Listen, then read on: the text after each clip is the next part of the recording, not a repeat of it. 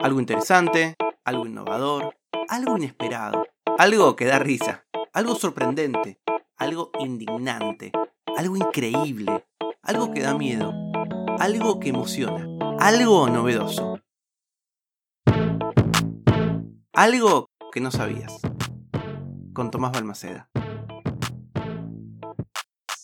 El 20 de marzo de 1727 para el calendario juliano o el 31 de marzo para el calendario gregoriano, si no sabes de lo que estoy hablando, tenés que escuchar el algo que no sabías del 30 de febrero. Murió, les decía, en 1727 en Inglaterra Isaac Newton, que algunos días después fue enterrado en la abadía de Westminster en un funeral al que fue básicamente la creme de la creme, la élite intelectual, no solo de eh, Gran Bretaña, sino también de gran parte de Europa. Y también fue bastante de la eh, aristocracia inglesa. Fue la despedida como magnánima de alguien que tenía una característica muy especial. Él falleció siendo considerado en vida un gran sabio. ¿no? Se, lo, se lo denominaba filósofo natural era la manera como se conocían a este tipo de personas que eh, tenían conocimientos en ciencia, en matemática, en un montón de disciplinas, pero que también las reflexionaba, las pensaba, las escribía. Literalmente era considerado uno de los hombres más, más inteligentes del planeta en ese momento. Newton había sido el primer científico nombrado caballero por la reina de Inglaterra en la historia, ¿no? De aquel país y cuando fallece de hecho era el presidente de la prestigiosísima Royal Society y obviamente su influencia llegaba a todas partes en la cultura, no solo británica, sino también del resto de Europa. De hecho, a ese funeral, que como les conté fue un montón de personas de todas partes, eh, fue un francés que se hacía llamar Voltaire, quizás alguna vez lo escuchaste, y Voltaire escribió luego de, regresar de la ceremonia que estaba impactado cómo la sociedad británica honraba de esa manera la figura de un sabio. Newton murió bastante avanzado en su edad, con, más de 80 años y con esta fama de poseer una mente con una capacidad extraordinaria para las ciencias más difíciles, como la de las matemáticas, el cálculo. Él incluso escribió cosas sobre mecánica celeste, sobre el comportamiento de la luz. Y es como hasta tierno ver luego de, su fallecimiento como agrandada la dimensión de, su obra, hasta casi al punto medio que a mí me da un poco de risa. Si uno va hoy al, mausoleo de Newton en Westminster, hay una inscripción que dice que Newton estaba dotado de una fuerza mental casi divina, ¿no? y el poeta Alexander Pope eh, le dedicó este verso que me causa gracia. La naturaleza y sus leyes permanecían ocultas en la noche. Dios dijo, hágase Newton, y todo fue luz. Igual, la verdad que fue un genio y su influencia se sigue hasta el día de hoy porque es quizás el modelo del científico por, por excelencia. Tal vez todo esto lo leíste de algún lado, te lo contaron, qué sé yo, te lo explicaron en el colegio. Pero esto es algo que no sabías. Newton aprendió matemática contando muertos. Así tal como te lo estoy diciendo, te lo cuenta mi amigo Tobías.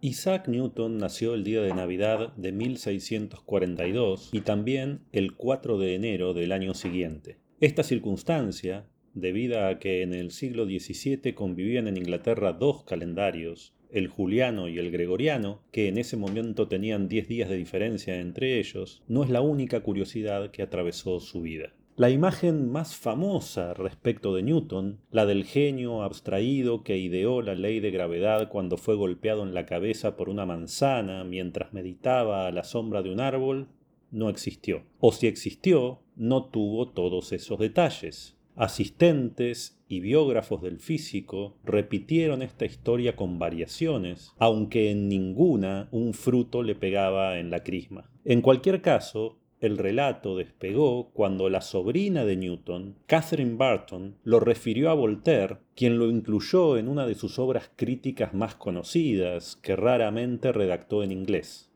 Ensayo sobre la poesía épica, donde la leyenda de la manzana cobró la forma que le conocemos hoy. Catherine, famosa por su conversación animada y por su belleza lánguida, era en rigor hija de la media hermana de Newton y fungió como una especie de ama de llaves de su tío, su protegida y la principal benefactora de su legado material. Las razones por las cuales Newton eligió a su sobrina chismosa como virtual albacea no están claras. Ha de haber influido el hecho de que Newton no tuvo hijos, ni esposas, ni amantes Personalidades tan diversas como el economista John Maynard Keynes, el matemático Charles Hutton y el físico Carl Sagan creyeron y divulgaron la especie de que Newton murió virgen. Él mismo no se pronunció al respecto de manera expresa, aunque sí dejó indicios. Por ejemplo, en una de las cartas que dirigió a su amigo John Locke, lo acusa, en términos muy duros, de tratar de pervertirlo al invitarlo a concurrir a un burdel. El propio Voltaire lo calificó,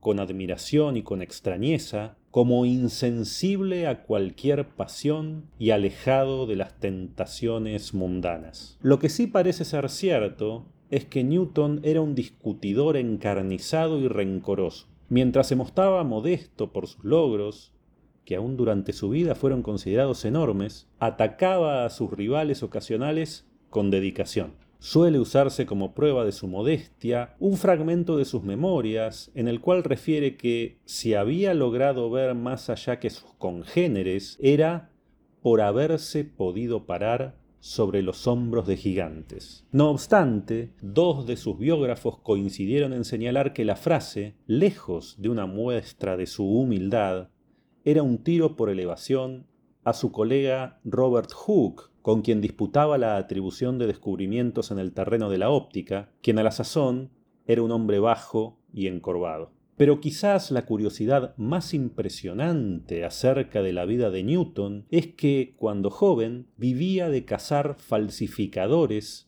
para que fuesen ahorcados. Lo cierto es que, necesitado de dinero, Newton revistó durante cuatro años como intendente de la Casa de la Moneda. Lo que le faltaba de capacidad física lo tenía en potencial de razonamiento. Es así que atrapaba a sus perseguidos con destrezas de detective intelectual. Encontraba patrones en sus movimientos, detectaba fallos en sus conversaciones, convencía a cómplices para que incurrieran en delación o a los propios imputados para que confesaran sus crímenes. Para esto contaba con una habilidad que ya referí, pero que aprovechaba funcionalmente. Su falta de interés por los placeres de la carne le permitía convidar a sus enemigos esporádicos con alcohol y con mujeres, y hacer así lábiles sus voluntades sin perder él mismo su frescura de pensamiento. Tan exitoso fue en el rol de apresador de fraudes que alguno de sus detractores en la academia llegó a decir años después que Newton había aprendido matemática contando muertos. Y esto es algo que no sabías. Newton aprendió matemáticas contando muertos. Tobias es uno de mis mejores amigos, es un genio, es un gran, gran filósofo. Lo pueden seguir en Twitter y en Instagram con su cuenta arroba el topo erudito. Arroba el topo erudito. Igual casi seguro que ya lo seguías y no sabías que detrás de esa cuenta genial estaba Tobías. O si no, también lo pueden seguir en un proyecto divino que tiene con otro amigo, con Cristian Turdera, que se llama El Topo Ilustrado. Lo pueden encontrar como arroba el topo ilustrado. La data del comienzo del podcast la saqué de un artículo de National Geographic sobre el funeral de Newton. Si conoces algún dato que el resto de los mortales no conocemos, me lo podés contar en hola.